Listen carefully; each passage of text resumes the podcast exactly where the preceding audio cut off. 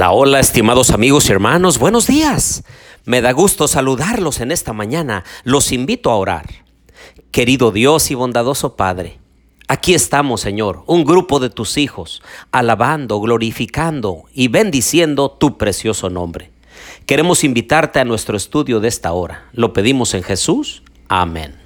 Bien, les doy la bienvenida a nuestro estudio y reflexión de Mateo capítulo 9. Les habla su amigo y hermano Marcelo Ordóñez desde el puerto de Veracruz, México. Abran su Biblia por favor en Mateo capítulo 9. Y entonces comienza diciendo que Jesús llegó a su ciudad, es decir, Capernaum. Ahora, en el Sermón del Monte, que fueron de los capítulos 5 al 7 de Mateo, Jesús muestra su autoridad sobre la ley porque si recuerdan, el Señor amplió y le dio el verdadero sentido de la ley.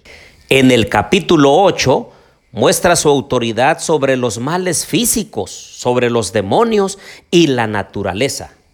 Pero aquí en el capítulo 9, el Señor Jesús muestra su autoridad que se extiende sobre el pecado. Ahora, el concepto judío de la enfermedad la hacía a menudo consecuencia de algún pecado, para que sus espectadores y sus opositores llegaran a creer que Jesús tenía realmente autoridad para perdonar los pecados, era necesario que la curación se produjera tras la declaración de perdonar a esos enfermos. De allí, si vamos al versículo 9, encontramos la aceptación por parte de Leví Mateo del llamado de Jesús al discipulado.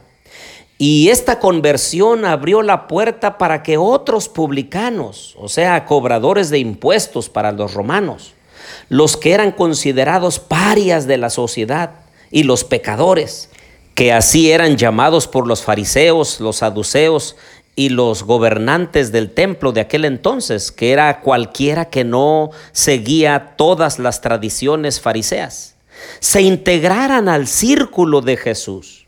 Esto, sin embargo, sometió a Jesús a fuertes críticas. Para los fariseos, un judío respetable, especialmente un dirigente religioso, debía tener en cuenta las apariencias y la imagen. Pero para Jesús, la vida del reino de Dios no se basa en la imagen, sino en ayudar a otros y llevarles salvación. Ah, queridos amigos y hermanos, ¿cuántos cristianos hoy que son solamente cristianos de nombre, de fachada, que solamente dan a entender que son cristianos, pero viven una vida totalmente alejada de lo que Dios quiere? Pero el Señor vino a buscar y a salvar a los pecadores.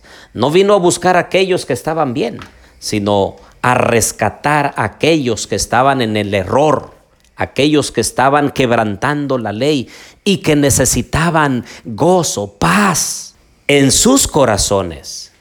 Ahora llegan los discípulos de Juan y le reclaman diciendo, Señor, ¿por qué nosotros sí ayunamos y tus discípulos no ayunan? Y entonces aquí Jesús apoya la disciplina del ayuno, pero niega que sea necesaria para sus seguidores en ese momento.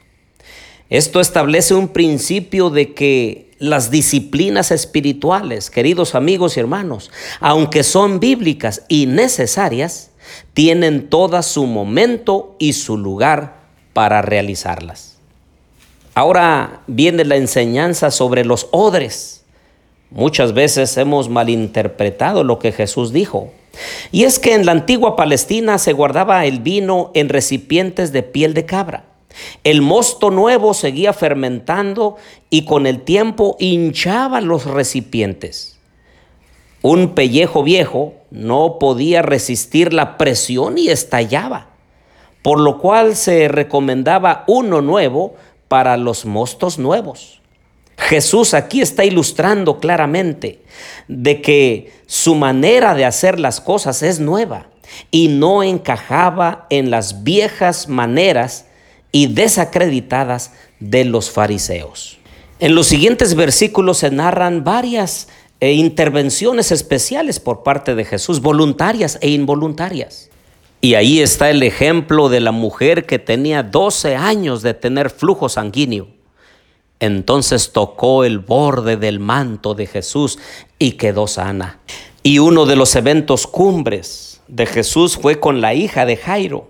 Todos sabían que había muerto y entonces llega a su casa, la levanta y entonces la muestra para con su familia.